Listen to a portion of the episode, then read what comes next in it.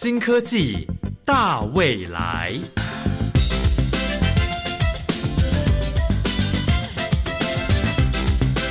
科技的进步让你看得见未来，深入浅出的介绍让你听得懂科技。欢迎收听由谢若楠制作、吴宜佳主持的《新科技大未来》。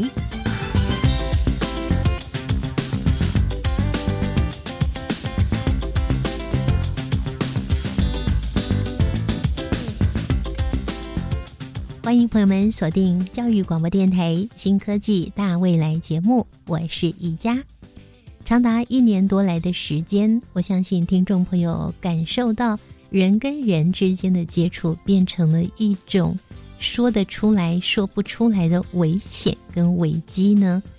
都是 COVID-19 惹的祸。那在这样的时刻呢，如果不需要接触，是不是就尽量避免接触呢？那这是人跟人之间，其实，在电气化之后呢，我们都非常仰赖电的传输，而电的传输就大大的要运用到电线、电缆。可是有一种科技的研发是目前全球在大力发展的，那就是无线充电的相关应用技术。不过，这种无线充电呢？大多受限于消费性的电子产品，还有智能手机这种比较低功率的应用市场。根据专家的角度来看，这种传输效率其实也不够好。而国立台湾科技大学电子工程学系特聘教授邱黄仁邱教授，他带领着团队研发出电动车无线电能传输系统。提升无线充电效率以及传输的距离，让它能够应用在电动车这种高功率的载体。这个技术呢，在二零二零年未来科技展当中荣获了未来科技奖。这项技术所发展的高功率无线电能传输技术，可以有效的改善非接触式的充电效率。最大的传输距离呢，超过二十公分，可以扩大应用在电动自行车、无人搬运车，还有电动车。今天新科技大未来节目为各位邀请到国立台湾科技大学邱黄仁教授来介绍这项明日之星的科技研发——电动车无线电能传输系统。我们邀请邱黄仁教授。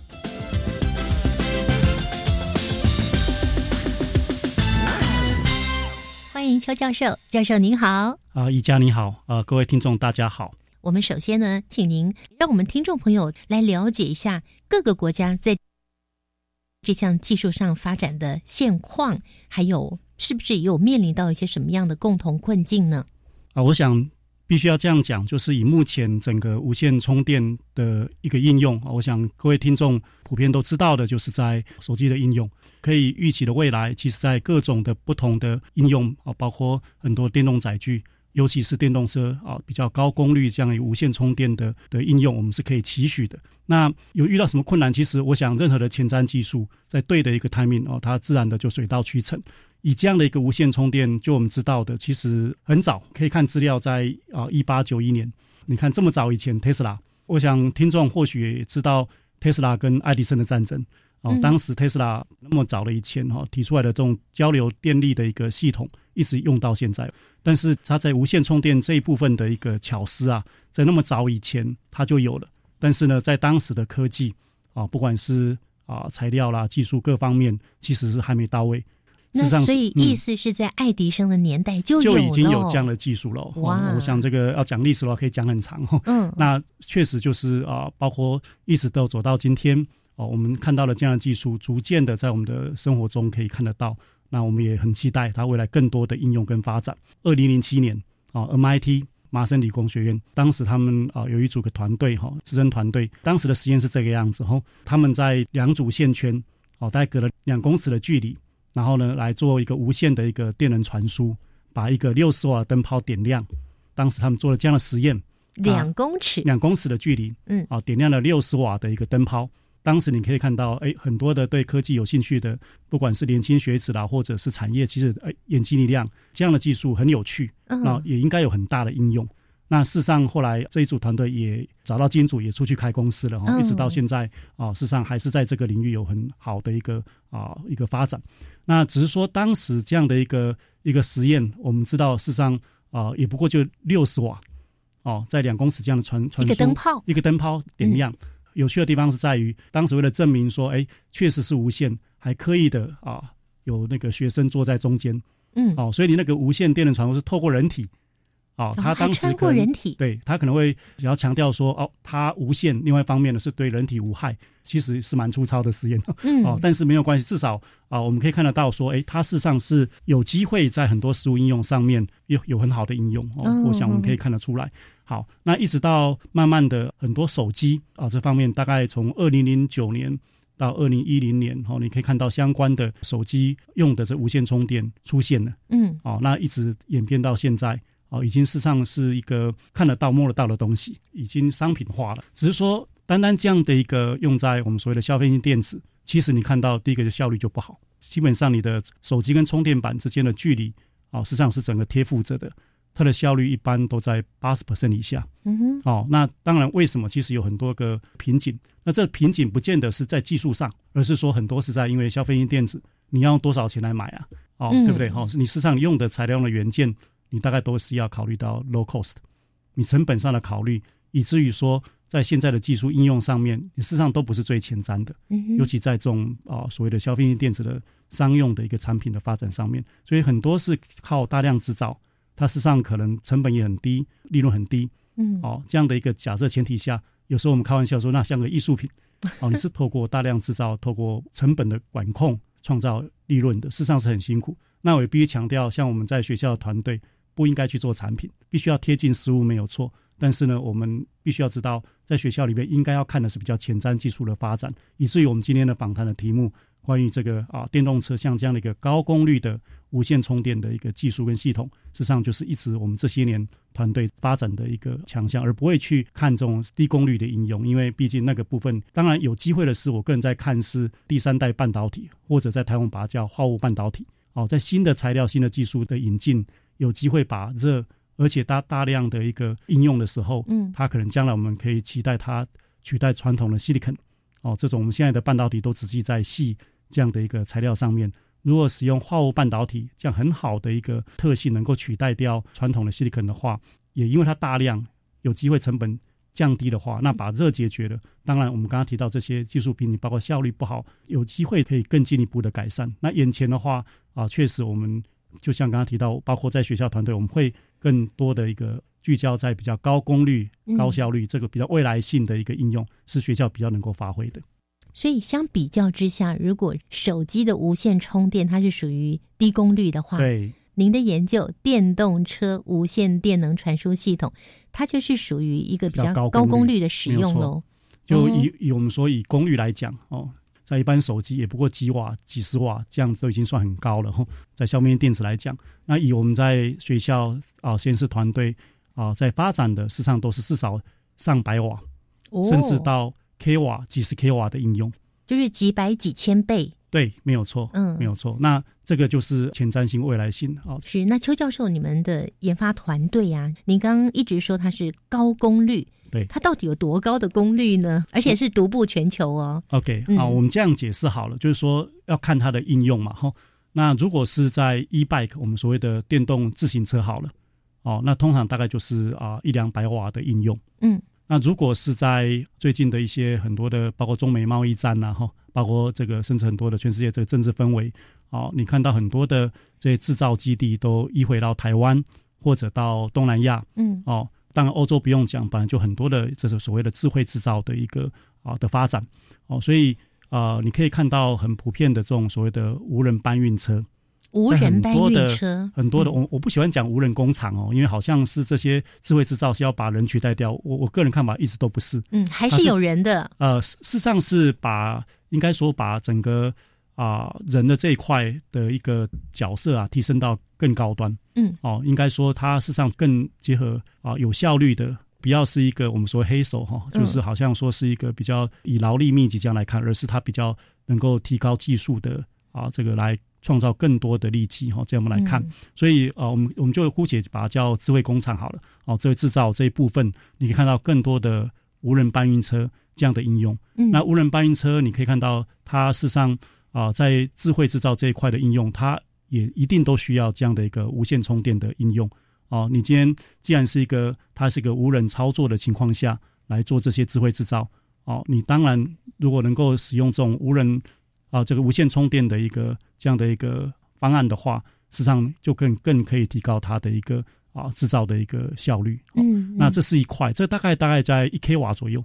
哦，入了无人搬运车，像包括刚刚宜家提到，我们在去年然后未来科技展里面啊，实际上也有展示这种无人搬运车的。无线充电的技术大概就是一 k 瓦的一个这样的功率的设计。你把无人搬运车搬到现场，哦，一个小型的无人搬运车上面做 demo，你可以看到它这边跑，嗯，然后你可以理解无人搬运车上面是有电池的，它就是 receiver，就是在无线充电的接收端对这个电池做充电嘛，它基本上智能化嘛，哦，它实际上跑到这个充电板的时候，在做充电的时候，你这个充电板就是 transmitter，就是一个发射端能量的发射。然后透过这样的一个无线功率传输啊，到这个接收端，就是我们刚刚提到无人搬运车上面对电池做充电。所以这台无人搬运车它会自己跑去对去靠近靠近那个充电板来做充电，对，没有错。哦，那这个就是我们在我们的团队哈在发展的几个核心技术了哈。事实上，整个核心技术几个重点哈，除了刚刚提到高功率嘛，刚刚提到像 e bike 也许是上百瓦啊，e scooter。啊，也许五百瓦左右哈，哦，到一 k 瓦，AGV 叫无人搬运车，在智慧制造上面的应用，哦，大概也是 k 瓦左右。你到电动车当然就更高了，哦，甚至是十 k 瓦以上的。你说摩托车的电动车啊，不是，就是四轮的电动车，四轮的电动车，像特斯拉哈这些。我想现在很多的这些哦，世界的大厂，这大的车厂，其实都在发展电动车。跟它的相关的，包括无线充电技术，都有些啊 prototype，一些雏形的系统。哦，事实上我们待会也可以看到，就是可以稍微介绍到，呃，他们事实上在设计这些部分的时候，其实是蛮有趣的。它实际上结合整个节能，不再只是电动车，不再只是电动车，嗯，哦，包括自驾的功能，对，它是智能化，对，因为你可以看到现在很多的应用，呃，是啊，哦，相关的一一些啊，就看你的的自驾的啊的等级了，嗯嗯，那。最基本的，现在很多的啊，这些这些啊高端的车哈，事实上你可以看到，它实际上都有自动停车的功能。好，既然它自动停车，它到了停车位上面，嗯，它还需要去做一个插电的动作来充电的话，哦，你那个充电充电头那个事实上也是蛮重的哦，你事实上还需要做一些事情。所以慢慢的这些车厂都在发展这个所谓的电动车的无线充电，它实际上就可以透过直接在这个我们我们说的这个停车位上面。哦，你是让它停好车，它自动的停车嘛，对不对？你人就可以走了，他就对这个电动车来做一个我们刚刚提到智能化的无线充电。嗯嗯。哦，所以啊，已经看到一些雏形的设计了。未来呢，当你这些自驾的功能成熟，在很多的安全性考虑周全的时候，大家也对它有信心的时候，那事实上也就会把这个无线充电的部分自然都会用上去。哦，这是我个人觉得一定是没有问题的。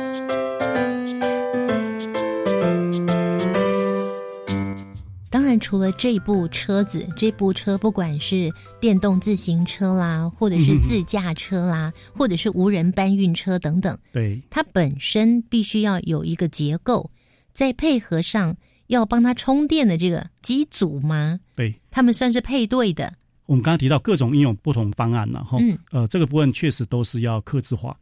那以电动车好了，这些车厂它相对的这些方案的话，根据它的车子去克制化。啊，目前大概都是这样的考虑。哦，当然我们会期望将来这些设计是可以啊通用的。哦，这个要看市场，就看到时间点。很多的部分，就我刚刚提到，它除了技术之外，它是有很多的商业啊各方面的的的考虑了。哈，是哦，它怎么样啊？到都水到渠成。哦，就大家都会在在日常生活中，哦，从刚刚一开始提到，现在已经看到很多在消费性电子上面的应用。嗯，那刚刚提到，不管是 e bike、e scooter，就是电动自行车。电动摩托车这个两轮的到电动车四轮的好了哦，基本上就是会有不同的这些高功率的无线充电的一个设计跟应用嘛。哦，嗯嗯那你可以知道说，哦，它在技术上面之外，实际上很多就是包括所谓的基础建设这些的考虑。嗯哦，当你都成熟的时候，它自然水到渠成。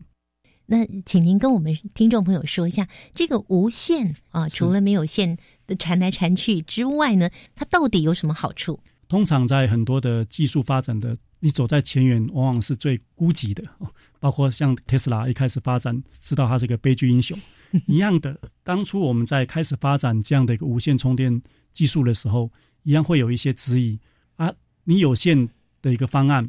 你效率都已经做不好了，你无线不是更浪费人员吗？当然，在学校的好处是啊，你觉得有趣，你可以试试看怎么样去让它越来越的实用化。当你效率做到百分之九十八，事实上我们必须讲，它可能都比很多的有线方案来效率的高。那为什么可以做得到？因为有线的方案一样会有损耗啊。哦，比如说你今天用金属导线哦来做能量的传递，实际上金属导线是会有损耗的。呃，里面用的这个线圈、用的变压器一样会有损耗。当你今天用无线的一个方案，它是一个非接触式的方案，所以你们就没有变压器，基本上如果在这样的一个无线的充电方案是不需要用到的。嗯，也没有哦它就是电线应该说电线事实上就线圈就是电线。哦，哦，但是你就是刚刚提到，你要结合了好的一个电路设计跟磁共振啊，啊，新式的元件的时候，确实你可以把效率做得很好，损耗降到最低。它确实造成了很多的便利性，在节能上面也是有的。最在意的就是在安全性这一块哦，确实它有很多的特点跟跟优点哦，让我们觉得说它在我们的未来的日常生活中啊，逐渐看到它的普及的应用。嗯哼，因为我们一般民众使用那个有线电已经太习惯了，对，所以就不太能够了解为什么您会讲到说这种无线电能的传输对于安全性是这么的重要。是可以举一个例子吗？如果我们一直要要在那边插这个插头，这个中间的过程里面，终究都会有一些触电的可能性。尤其在刚刚提到电动车好了啊，当然还有很多的安全上的设计了，防水啦哈，防止触电哈，你必须要加了很多额外的这些安全的防护设计，才能够避免掉这些触电哦安全性的考虑。但是如果你能够用无线充电方案，你压根子不需要去考虑这个了，因为你车停好的时候，它可能直接从底盘通过将无线充电的一个设计，避免了刚刚提到这些触电的可能性的危险。在在都是我们在相关的应用里面安全上面的一个考量啊，包括我们刚刚提到在工厂里面，很多的工厂里面很可能是你一个火花粉尘就会爆炸，这个就会危害到人体生命的安全。因为这样的一个无线充电的方案，它没有金属接触的一个火花的可能，实际上也就会让你很多的这部分的应用上相对安全。像是供电的这一端，它的电要从哪里来呀、是我这样讲哈，就是说，呃，很多人对于电动车会有这样的一个质疑。他说：“你终究要用电，电从哪里来？”哦，是哦，我想这个要考虑到，实际上很多就是效率的问题。哦，事实上，以我们个人啊，以工程科技来看，电从哪边来？确实，我们都还是要用电。可是，当你这个电我们配合整个配套的时候，你有效的利用，实际上也就是我们人员实际上就可以能够不要耗损那么快。我们必须要整个全面来看，而不是只是看它单一点说，哎，它是不是还是要？当然，你要发电还是要用到能源，但是重点是在怎么样有效率的应用。也就为什么我们在发展电动化这一部分一个很重要一个发想，因为唯有有效率的利用哦，因为毕竟现在包括这个石化燃料的一个使用哈哦，这个事实上它的效率实际上是很差，而且造成很多空污的问题，也造成了我们为了要解决这污染的问题，我们用了更多的人员。嗯哦，那这个事实上，也就是说，我们实际上是看的是全面的，怎么样利用科技来帮我们解决哦这个能源跟污染的问题。所以你们这项系统，一方面呢要能够节能，一方面呢尽量能够使用再生能源喽。对，没有错。啊、我们当然很多的结合了哈，这是另外一个议题，就是如果啊能够有效的利用这些再生能源啊这些绿能啊，当然我们期望避免使用污染的能源，对整个温温室效应啊这些的改善，对我们的这个生活的一个提升，应该都是有帮助的。那你们的这一项研发是怎么样开始的？整个研究过程我觉得好有趣哦。好，当时以我们团队来讲哈，一方面当然呃在学校可以天马行空的哈啊、当然要考虑到实物，但是会考虑到未来有趣的事情。当时有一个专题生，后来也因为这个题目拿到最佳专题。他事实上是就是一样把一个灯泡有这样无线充电的设计，他把那个灯泡丢到水族缸里面去。哦水族缸箱，对，就是一个水族箱里面去，养里面有鱼的水有族箱哦，当然没有鱼啦里面。哦，没有鱼啊，呃，里面装了一缸子水哦，呃装然后他把水。对装水，然后他把这个灯泡丢进去了，然后嗯隔着这个水族缸哦，它水族箱能够它通过无线充电方案让那个灯泡在水里在水里面发亮，没有错，就是等于是隔水来做一个嗯。无线的电能传输。是。那你可以看到，即使在，在啊、现在其实世界各各国哈啊、很多在我们看到无人船好了嗯哦，在船舶上面也会需要用到哦哦，就是就是你今天在一个水下好了，很多的这个啊、需要做的这些研究或者是一些啊、商业的活动，它这些水下的机具，你怎么样透过无线充电的非接触式的一个充电方案？哦，嗯隔水来来做一个无线充电方案，这也是很有趣的的一个题目。那当时我们这已经好多年了，我们的一个大学部的学生他觉得有趣啊，我们就哎做做看嘛。嗯哦，那开始，那接下来就是我们也参加了国际竞赛，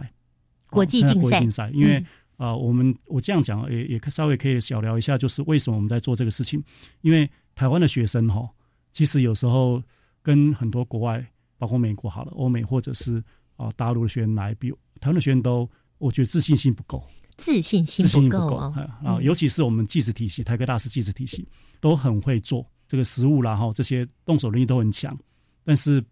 不敢讲，不太没不大会表达，嗯。所以我们在很多年，事实上已经超过十年了。我们团队呢，我都非常鼓励学生啊，我们找经费然后，带学生出国比赛嗯。哦，让学生去看看世界。他知道台湾跟那不卡差嗯哦，台湾的学生其实各方面其实有很好的教育，很好的培养。当你走出去看到哦，比如说你看到哦，这个除了美国的高校之外，看到比如说德国的学生，嗯你看到巴西，看到日本，看到韩国，那你会发现其实台湾真的没有比较不好、哦。嗯我们台湾的学生其实各方面其实很优秀。当你建建立起有这样的一个机会，建立他们的信心的时候，对他是好的哦。他将来毕了业之后，他全世界不管在就学阶段或者毕业之后，呃，职场上面，他要面对的是全世界人才的竞争。嗯其实台湾真的没有比较差。嗯哦，我们这个题目啊，无线充电，当时我记得在二零一五年，嗯，哦，是在美国的 Michigan，哦，在 Michigan 大学啊参加啊，就是他们办的一个啊全球的一个国际竞赛，哦，一个学生的一个实务竞赛。那事实上那一年应该是我们第二次，我们刚刚提到在十年前我们就在做这个事情，嗯。这个题目应该是第二次拿到全世界的首奖。哇，那当时就是一万块美金的奖金吧，哦，好大的都是学生的，都是学生的钱。嗯。啊，那啊，你看一整年的的辛苦努力后，到美国去参加这样的一个国际竞赛，拿到的很好的一个肯定，他们值得的一个荣誉哈。嗯。那当时有各国的学生，很顶尖的学校的学生，我必须讲，对年轻学子来讲，这是一个非常好的机会哦，他们可以去享受比赛嗯哦。你看到在国际上面，欧美他们其实不像东亚哈，常常都是什么都一定要赢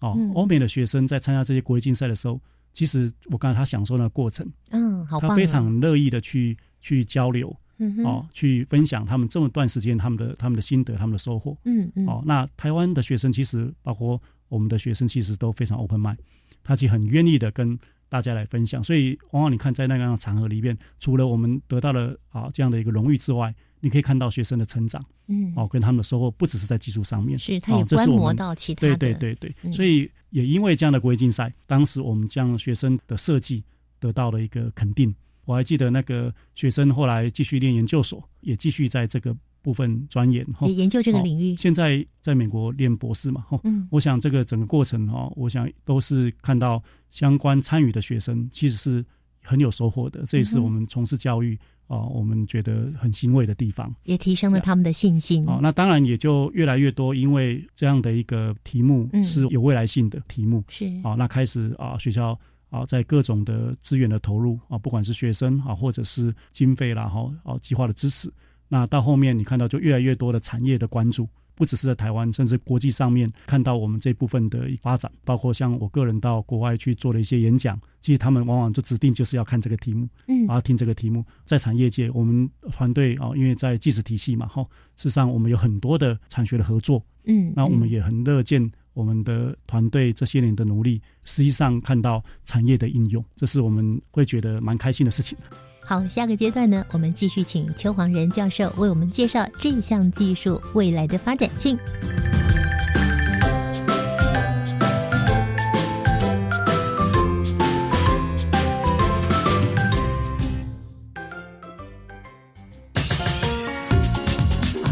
听到妈妈，巴吉发耶，嘎拉好干，你们安干么？阿公阿妈、伯伯们，你们中午都做些什么事情呢？当然是轻轻松松、快快乐乐。认识原住民，当然就要锁定每个礼拜一到礼拜五中午的一点到两点有，您的好朋友台湾族的小菜阿美族的几何联合为你所服务的有缘来相会，等你哟。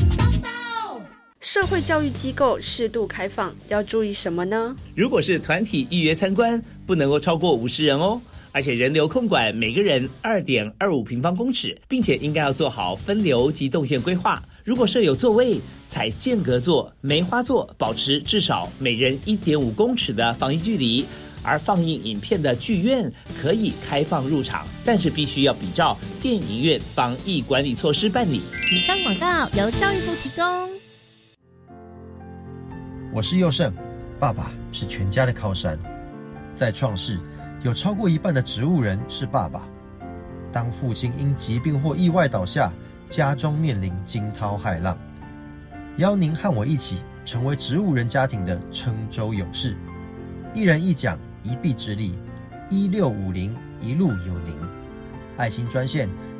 零二二三九七零一零一。Java Java, Amapolat, Dakun Kamashikatsidas, di Jakuravu, Gulele。大家好，我是来自台东的胡代明，这里是教育电台。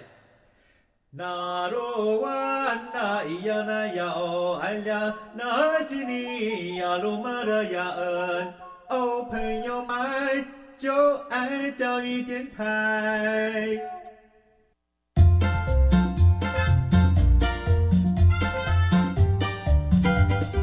新科技大未来，每个星期三上午十一点零五分，与你在教育电台的频道上认识新科技，迎接大未来。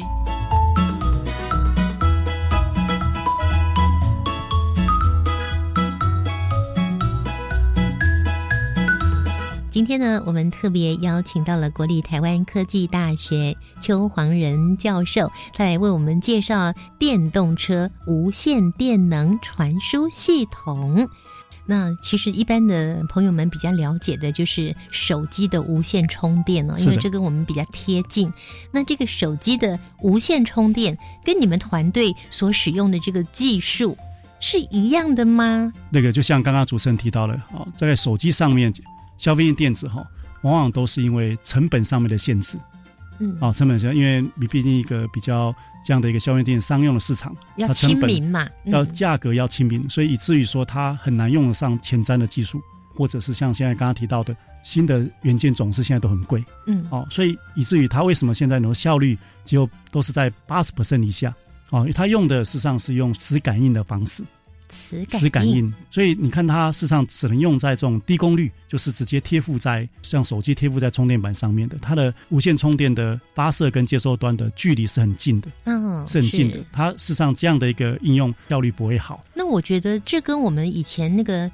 家里面家用电话不是有个无线充电的吗？是跟这个好像哦。呃，事实上，无线充电的应用，其实我们必须讲，其实在一直以来都比较局限在低功率应用。嗯哦，你比如说你之前在发展扫地机器人，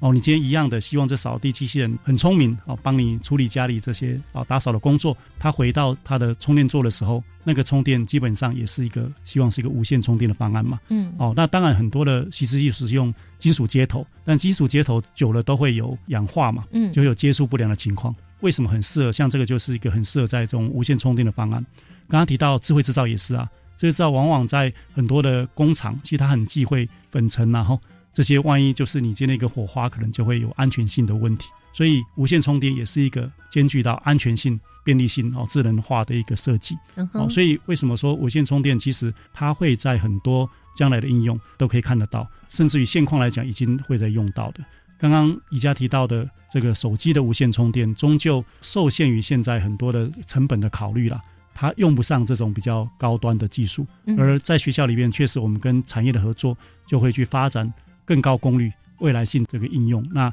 就像刚刚提到，在智能车这一块，这个我们可以看到很多的自驾无人车，不用几年的功夫哈，实际上你可以看得到。只要这些部分包括基础建设都完备的时候，实际上这个技术就可以用上，而且普及的时候成本都会都会下来哦就可以看到这样的一个很广泛的应用。是那我们所用的确实啊，跟现在手机会不一样，手机用的都是所谓的啊磁感应的方式，磁感应，而我们用的是磁共振。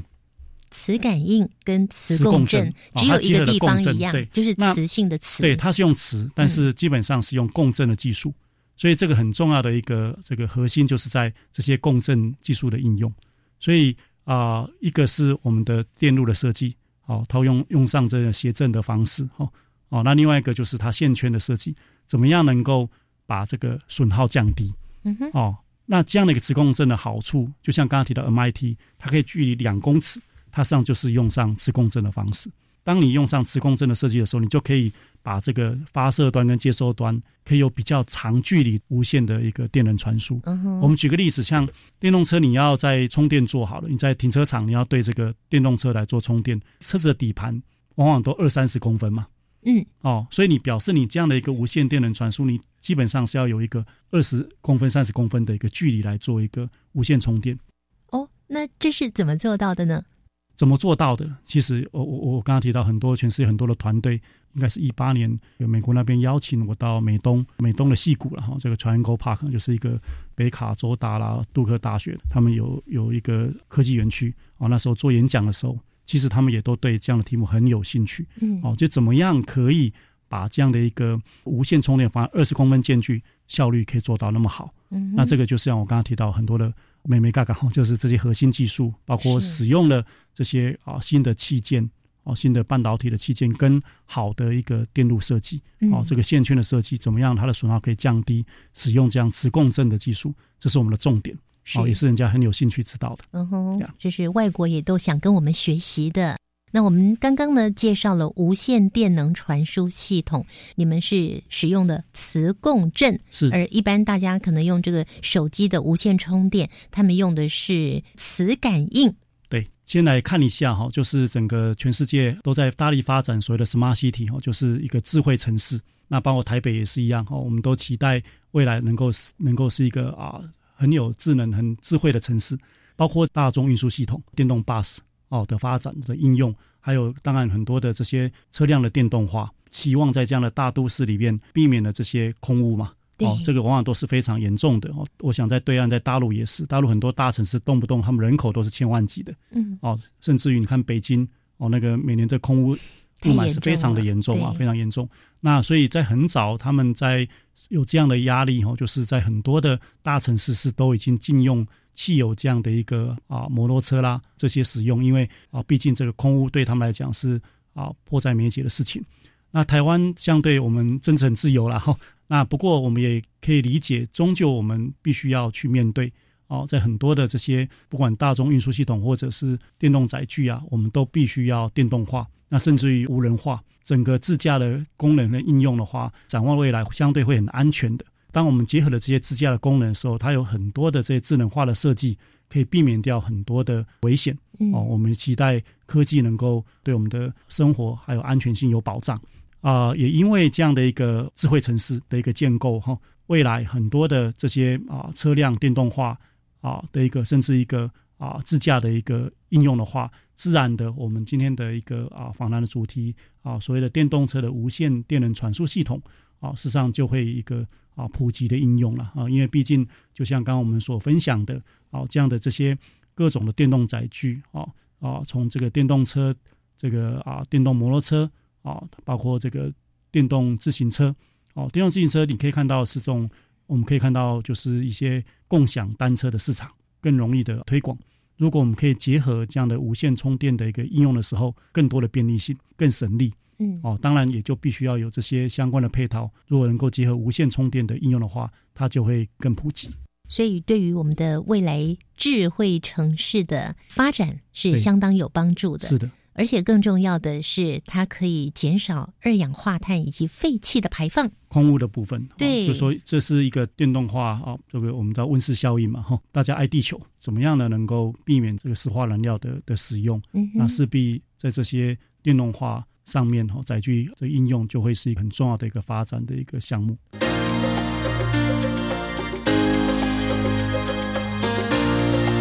科技好生活。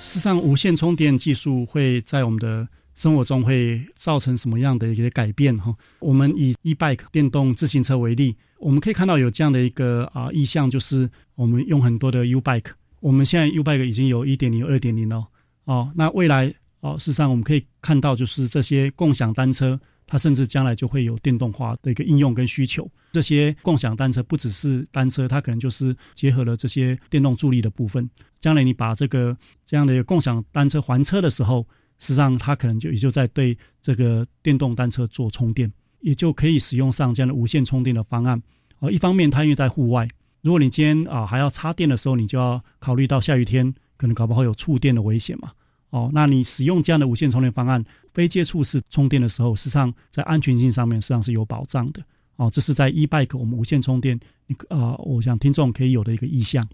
那至于在无人机的部分，无人机的应用很广，包括我们提到在新式农业上面的应用，利用无人机在农业上面，你可能在施肥啊，在撒药的时候啊，你事实上怎么样可以长时间的飞行啊，帮你很智能化的来帮农民啊，能够把这些事情做好啊，把这些啊农作能够照顾的好。事实上，我们也可以用无线充电方案哦。当你今天无人机它诶电量啊已经不足的时候，它可以去找到这样的一个啊充电座无线充电的方案，来让它续保电，它可以继续做它的事情哦。所以我们可以有这样的意向，像结合这样的一个包括无人机，它结合智能化做一个无线充电，是可以啊更有效率的啊更有啊帮助这个啊这个农业的一个增加产量的一个好的方案哈。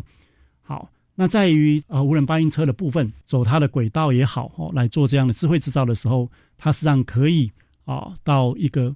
啊可能固定的一个地方，或者是啊你可以根据的你的你的设计，它走到它的一个一个充电充电座或充电板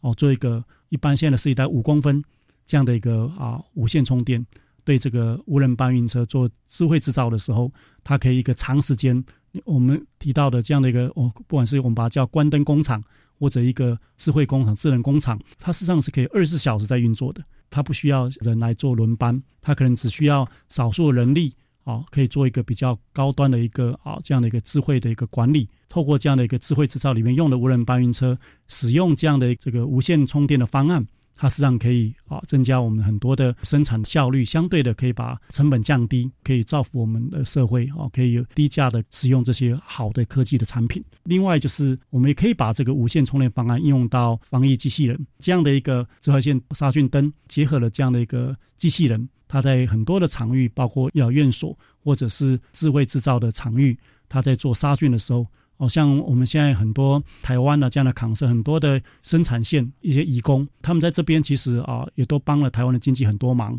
可是呢，都会有一个潜在的一个风险，就是啊，会不会因为在生产线、在工厂里面很密集的，会有群聚的一个风险？所以我们都需要这些杀菌啊，把这个防护做好。我们说超前部署嘛，哈，这都是必要的。那当你结合了这样的一个防疫的一个机器人，我们使用了这个无线充电的一个方案的时候，一样的，它可以很有效率的帮我们的这样的维护我们一个好的一个安全的一个不管生产或者是居家的环境。再来就是电动车的部分哦，想象中的一个智慧城市里面，看到很多的电动载具，我们可以解决很多空污，可以解决很多的便利性。在未来啊，使用自驾的一个功能啊，无人车事实上可以改变我们的很多的啊生活。然后我们必须强调，它实际上是很安全的。只要相对的这些配套做好，可以减少很多的人为的啊这些疏失，然后包括我们的整个啊新车的安全的部分有所保障。在这样的应用的时候，我们也都会使用到无人充电的方式来针对这些自驾无人车啊做一个智能化的充电哦，就车子它停好了哦，在它的停车位上面，我们可以利用无线充电的方案来让这个车子很便利性、安全性的来做一个充电哦，也造就了我们很多科技生活。我想这个都是我们在展望未来，我们在生活日常当中，我们都可以看得到、碰得到的。所以这项研究哦，它最大的亮点又在哪里？在我们节目的最后，帮我们做一个总整理喽。那以这样的一个高功率的无线电能传输哦，我们当然这里把它题目是应用在电动车，实际上应用是很广的。就像我们刚刚提到，我们用了哪些的关键技术啊？第一个就是我们刚刚提到的磁共振啊，因为磁共振的这样的一个技术的应用，我们可以啊，可以做一个比较长距离的传输啊，不管是啊电动车，也许是。啊，十五到二十五公分或到三十公分这样的一个距离，啊，实际上是可以高效率的一个高功率的无线电能传输。那当然应用在啊 AGV 啊用无无人搬运车啊，也许它是在一个五公分的间距，啊或者其他的我们刚刚提到消费电电子啊，它比较近的距离，我想在在都需要这些所谓的啊高效率啊的一个一个无线电能传输技术的一个发展跟应用。哦，那当然，对我们团队更啊，那个可以说我们在这几年哈啊，很用心的在发展的是所谓的高功率密度，就高频的高功率密度的一个啊这个电源的设计。那因为我们这样的一个 high power density 就高功率密度、高频化使用的所谓的第三代半导体啊，包括像啊氮化镓啦哈，或者甚至比较更高功率就碳化系这样的一个应用哈，那事实上我们可以。啊，因为这些新新式的半导体材料跟元件，它可以让整个电能转换更有效率。那当你今天电能转换更有效率的时候，代表我们解决了热，哦，那也可以轻量化。那当然用在很多智能化的一个应用需求。那也就是说，在展望未来，我们啊，在各种的面向，我们在智慧城市，啊，在交通运输，在啊消费电子，在医疗，甚至农业各种应用，新农业这种各种应用。我们都可以看到，我们在学校跟小朋友、跟这些学生一起在啊钻研探讨的这些这个题目啊，我们可以啊可以期待未来有更大的一个发展跟应用啊，这是我们很乐意看到的。国立台湾科技大学除了有许多科技的研发啊，获得国际大奖之外呢，其实你们对于人才的培育非常的努力。在最后呢，也为我们带来一个你们在年底即将要举办的一个大手吸小手智慧创新的应用竞赛介绍喽。这个事实上是承接教育部的一个计划哈，办这样的一个大手吸小手智慧创新应用竞赛。我们每年在办理这样的一个实务竞赛哈。鼓舞我们的技专校院，哦，能够带领我们包括技术高中、高职端一起来参与这样的一个实务竞赛。那主题主要是在包括五 G 啦、AIoT、智慧物联网，还有呢就是治安，哦相关的技能跟实务应用跨域的能力，大手吸小手，大学端跟高中端合作参与这样的一个实务竞赛。那每年事实上有几百队的一个队伍哦，哦上千位的学生来来参与。就很快的，我们在五六月份做宣传，九月会开始报名啊，到十月底截止，年底呢，好来做决赛。决决赛的过程中，都会有业界的参与哦。我们会找业师来做辅导，来让这些学生哦，让不管是大学生或者高中生，他事实上在这样的实物竞赛的过程中，他会知道很多的实物的考虑哦。我们也当然希望学生除了升学之外，他能够透过这些实物竞赛的启发，能够让他对相关的科技。发展能够有兴趣，求学过程中他能够知道他在学什么，他在用什么。啊，这个竞赛当然是在台湾科技大学来举办。哦，所以大手吸小手的这个大手呢，就是我们台湾从南到北的技专校院的在学大学生，是，然后带着技术型高中的在学高中生一起来参加。想要知道更清楚的一些讯息呢，直接进入到国立台湾科技大学的网站。大手吸小手，智慧创新应用竞赛。我们今天呢，非常谢谢邱黄仁邱教授啊，也谢谢一家啊，谢谢各位听众。节目最后一个单元，我们请方如为我们带来这项研发在观点上的大突破。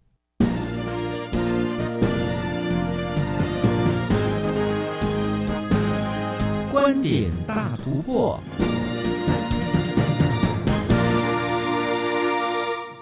欢迎来到观点大突破，我是方如。生活中无线电能传输的应用例子越来越多，看似崭新的科技，却在一百多年前便有科学家亲力研究。今天我们邀请到国立宜兰大学电机工程学系的刘宇辰教授，带领大家对无线电能传输技术有更进一步的认识。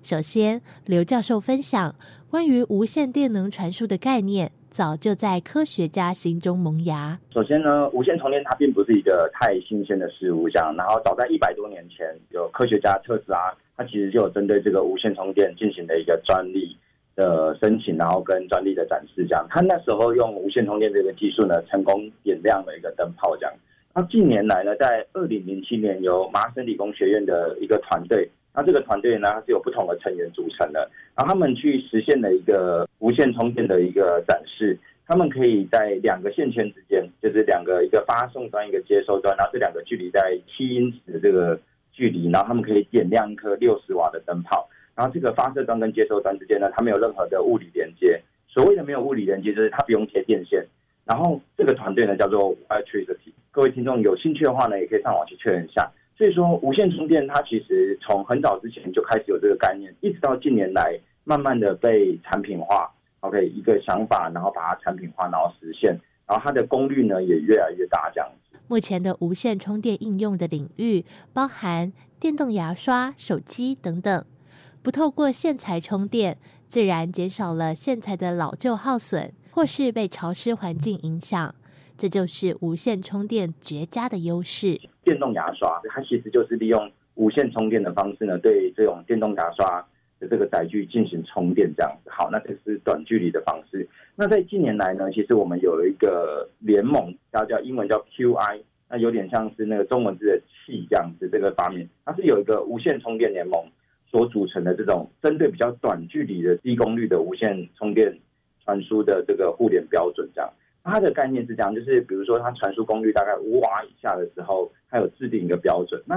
像是这种应用，像是呃手机的无线充电，它就要满足这种规格。所以说，这种低瓦数呃传输距离比较低的这种产品应用呢，大家去比如说我们最近的 iPhone 啊，或者是这些手机啊，它有无线充电的功能，它就需要满足这些协定这样。好，那另外一个方面就是比较长距离的这种无线充电。呃，所谓长距离的无线充电，就是举一个比较呃有趣的例子，就是说，在一九八七年的时候，由加拿大通讯研究中心呐，他们成功的将四点五米呃翼展的无人驾驶机啊，让它在空中盘旋，然后它利用无线充电的这种技术呢，同时对这个飞机去做充电，这样增加这个飞机的这个续航力。这样，那其实从这种短距离跟长距离的应用来讲，它的优缺点其实就是说。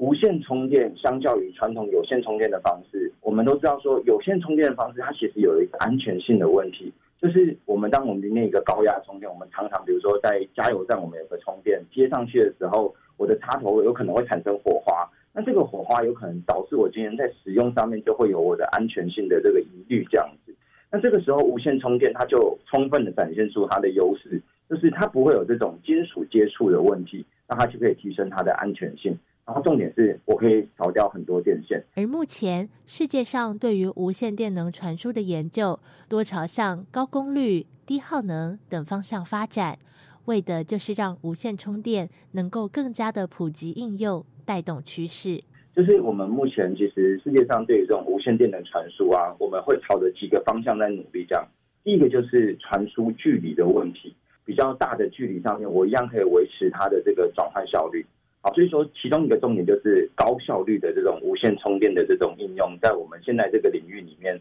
是被呃着重的这样子。那什么叫做高效率的应用？很简单的一个概念就是说，我今天发售端要是送出一个十瓦的功率这样子，那我的接收端因为我无线充电嘛，它总是会有一些损耗。可能我现在的效率是五十%，代表说我接收端它只接收到五瓦的这个电源这样，我输入是十瓦，我输出是五瓦这样。那这个转换效率就相对来讲就比较低，也就是说我会有一些功耗在其中这样子。那我们努力的目标就是说，我们希望能够达到高效率，有高的转换效率，就代表说我们这个能源的这个利用率啊就比较好这样子。那另外一个发展的方向就是这种大功率密度的无线充电。其实现在国外有发表的就是电动巴士电动巴士它的无线充电概念是，我在行驶的过程中，或者是我在停车的过程中，我可以对这个电动巴士去做储能。那这个电动巴士的这个载具很大嘛，也就是说它需要的能量是比较大，也就是说我们需要呃比较大功率的这个充电系统呢，对电动巴士这种无人载具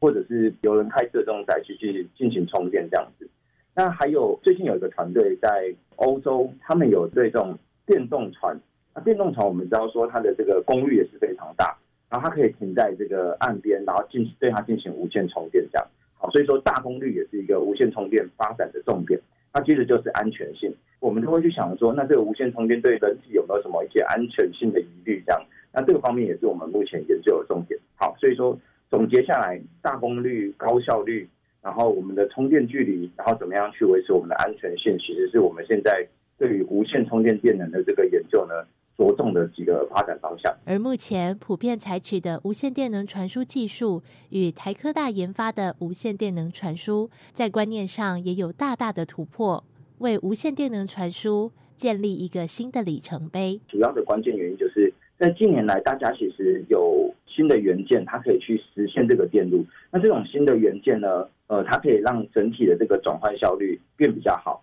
那它的频率可以操作的比较高，系统可以做的比较小。那透过这种近年来这种半导体元件的成熟，那我就可以去做到说，将旧有的这个技术呢，透过新的元件或者是新的制成的方式呢，把它进行优化，甚至把它做产品化。所以说，呃，相较于台科大所提出来的这种应用于无人载具的这种呃无线充电系统，其实它的优势就是我将传统的这个概念呢，透过新的这个技术。然后这个新的技术呢，包含就是新的元件的技术啊，或者是新的这种模拟应用的这种技术，将整个系统进行优化。无线电能传输技术的提升与普及，势必是未来的趋势。不仅能够节省人力，更能够改变现有的服务，开创更多可能性。现在我们都讲说，就是自动生产的这种工厂，或者是我们呃一些发货的公司。我们可以看到这些发货公司，它就是靠机器人再去做这些货物的这些搬运。这样，像这种充电方式，就是假如说我今天有呃无线电能的这种充电系统，我今天也不用人力，我只要去写好我的程式，或者是我做好我的系统的设计，那这个系统它就可以自动在运行。那另外一个例子就是，我们可以看到最近无人载具、无人飞机，呃，也是应用的范围很广。比如说我今天要到偏乡的地方，我必须要靠无人飞机去运送我的货物，这样子。那无人飞机在早期的时候，它可能是受限于这个电池的这个容量，它会决定它飞行的距离这样子。可是我可以透过这种无线电能的这种技术，可以让它比如说飞到一个地方，然后它停下来充电，充饱电之后，它再继续往下一个地方飞行，执行增加它的这个执行任务的这个距离。这种技术呢，它其实对我们的生活是改变很大。我们可以搭配这种技术呢，减少人力在这种重复。使用上面的这种事情上面一些充电的方式这样子，所以说其实对我们的生活来讲，它其实是更便利的。好，那下一步往哪些方向迈进呢？我想就是刚刚提到的那些点，就是呃，慢慢的越来越多的这种东西，它都会导入这种观念。比如说像近年来我们电动汽车非常的风行这样子，那既然电动汽车它用得到是充电，那充电就有很多种不同的形式，接电线的充电、无线充电。所以说，慢慢的这种应用呢，就会越来越多。那其实我相信呢，科技其实它就是围绕着我们生活上面，呃，必须要去解决的问题，然后我们就可以针对我们这些生活上面不便呢，提出更好的解决方案。那我相信无线充电就是让我们的生活呢，能够更便利。这样。以上就是今天的观点大突破，我是方如，下回我们空中再见。无线电能是未来肯定要发展的技术。它和传统的需要接触式的传输能源相比较，是更加安全的。研究团队期许将无线电能扩展到实体车，现阶段正在找寻实际车辆来做配合。目前也正在研发异物侦测，让无人车感应到生物体的经过，会自动关闭电磁波。祝福研究团队早日获得研发成果。节目最后，我们来听听下一个星期要上场的新科技。如果我们能加上太空中的技术，利用电离层的全电子含量的变化。去多一个太空中浮着的这浮标，在远在很远的地方，你都可以去看，就可以帮助我们确认海啸的发生。